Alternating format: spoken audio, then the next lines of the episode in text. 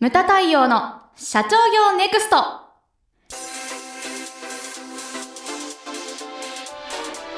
皆様こんにちは。ムタ太陽の社長業ネクスト。番組ナビゲーターの奥脇彩です。太陽さんよろしくお願いします。はい、よろしくお願いします。えさて今回のテーマですが会社を進化させるにはとはい。いう、ことですが、まず会社を進化させるってどういうことかって言ったらですね、はい。平岡産業さんっていう方がいらっしゃいまして、はい。平岡社長。これ無門塾の塾生なんですけれども、ええ。わざわざですねはい。無門塾に参加するのに、タイから毎月毎月こう通って参加されてたんですよ。はい。こうタイから通ってるんですって。こう見るたんびにですね、はい。真っ黒になっていくんです。よ。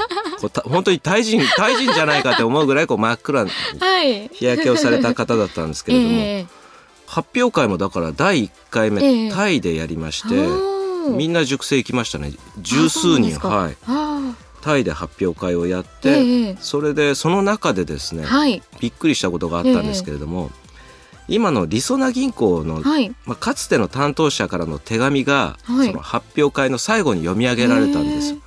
しかしその内容がですね、はい。我々聞いたこともない内容でどんな内容ですか？もともとはい。このタイに行く前は日本のその東京の青梅市ええ。に会社があったんです、はいはい。まあ、今でも会社の登記はあの青梅になってるんですけどあそうなんはい。はい。びっくりしたことがうん。今金属加工でやってるんですけれどえももともとは織物の会社だったんですね。はい織物って、まあ、日本的にね昔は産業として発達してたんですけれども、うんええ今やっぱり織物の会社うん苦戦をしております。そうですね。昔昭和の初期の頃はどんくらい儲かってたかって言ったら、はい。他のお客さんから聞いた話なんですけれども、はいはい。こうね想像してガチャコンってええ1回やるとはいはい。1万円だそうです。そんなに儲かってたんですかそれはやるよねってやりますよね。いう感じはい。まあ平岡さんのところもそんな感じだったんです。ええでそれがどんどんどんどんやっぱりこう安いところにうん。ねこう取られてってうん。日本の中でもまあ産業としては結構厳しくなってきて今でもやってるところはありますけれどもね。で平岡さんそれで、えー、と2000年ぐらいの時、まあ、今のりそな銀行のはい。さっき言った担当者がはい。来て、海外に出ませんかっていうふうに話を持ちかけられたそうなんです。ええ。その時今の平岡さんはですね、はい。30歳という若者でした。はい。で担当者それで1週間後にまた来ますって言って帰ってって、で1週間後来ました、はい。その時にこうお父さんお母さん、うん。それから平岡さはい。んと奥さん、あと担当者とね、ええ5人で話をしたそうです、ええ。でお父さんが、まあ、会長ねはい。が、まあ、海外に行くことに決めました、はい。融資をお願いします。うん。って言ったんですね、はい。でじゃあ誰が行くんですか、うん。って言ったらこいつが行きますって言って 息子さんを指したそうです。で一人では経理とか見るの大変だと思いますけどそうですね。もう一人誰が経理を見るんですか、ええ。って言ったらこいつの嫁がやりますおー。でその隣に正座をしていたええ。奥さんを指したそうです。で正直そのはい。手紙に書いてあったんですけど、はいはい。正直その時大丈夫かって思ったっていうふうに 書いてあったらしいんですね。ええ。でそれがまあ身一つ。うん。であとは銀行からね融資をしていただいたお金で、こうタイに飛んで、うん。で今ですねまあ社員数500人以上のでかい金属加工の会社になってるんです。ええ。数年前に、まあ、この担当者銀行の担当者の方がはい出張に行って、うん。その時に寄ったそうなんですけれども、その時に工場をさっそうと歩く社長を見て、こうあえええ。えしびれたってこうそういう手紙に書いてありましたね。え。で御社は我が社の中でもこう海外融資のそええ。の成功事例として社内でもこうなってます。うん。で今回はせっかくの発表会お招きいただいたんですけれども、行くことが必ずに申し訳ございませんですね。でそれで手紙が届いたんです。よ。え。それが読み上げられて、うんあの平岡さんって朴突とした感じの社長なんですけれども、それを今までそんなこと話もしないで、はい。我々に。ええ。で我々びっくりしましてね。はい。でこれ平岡さんあの、うん。来年の計画書にはあの、うん。第二創業、まあ、それが原点としてね、織物をやってた時はまあまた別のね、ええ。創業の原点があるけれども一回ね変わって第二創業したのと一緒です、なるほど。二代目といっても、はい。それを計画書の中に書いた方がいいよって言って、今その手紙の内容はですね、はい。平岡産業さんの事業発展計画書の中に書いてあるなんですね。まあタイという地でね。はい。あの発見もあってあやっぱりああいうところに行くと面白いですね。おうおうタイ人のはい。方ってね、あの結構視力が良かったりとか。そうなんですか？うん。う。んあの金属部品としてなんでやってるんですかって言ったら「いや太陽さんと、はい。タイ人って視力がものすごいいいんです」うん。でもみ、ね、目で見て分かんないものだから、はい。どんくらいいいのかと思ってたらね。これ実際驚いたのが、はい。あの発表会に参加した人たち、翌日ゴルフはい。をしたんですけれども、ええ私はゴルフやらないでついて回ったんです、えええでタイのゴルフ場贅沢なのが一人に一人キャディーさんがえつくんですよで一人一台カート。すごいですね。で私ゴルフプレーしないのはい。にその一緒に回りまして。でなんか知らないけど私についたキャディーさんがええ。一番なんかいいキャディーさんがついちゃいました。ね。ゴルフしないのに、えでこう見ててショートホールでね、え はい。こう我々の視力だとあのこう打ってそれがえエッジに乗っかっちゃってはいオンしたのかしてないのかわからない、わかんないですよね。それをはい。彼女たち見えるんですよ。すごいですね。ラフにいくら打ち込んでもボールなくさないんですよ。ええもうちょっと左にあるからって言ったらあるんですよボーすルが。ごい。全然ボール一個もなくさない。びっくりした。でもあ。のゴルフあんまり上手くないお客さんに、ええ。なぜか知らないけれども、そんなに視力がいいタイ人の中でも、うん牛乳瓶の底みたいな眼鏡のキャディーさんがついちゃって、ええその人すぐ諦めるんですよ。ボールわかんないとか言ってて、うんうん私についてたキャディーさんが、ええ。もっと左みたいな感じ、うんうんうんうんうん。それでこう見つかるみたいへえ。な、そんぐらい視力が良かったうんりですとか、うん。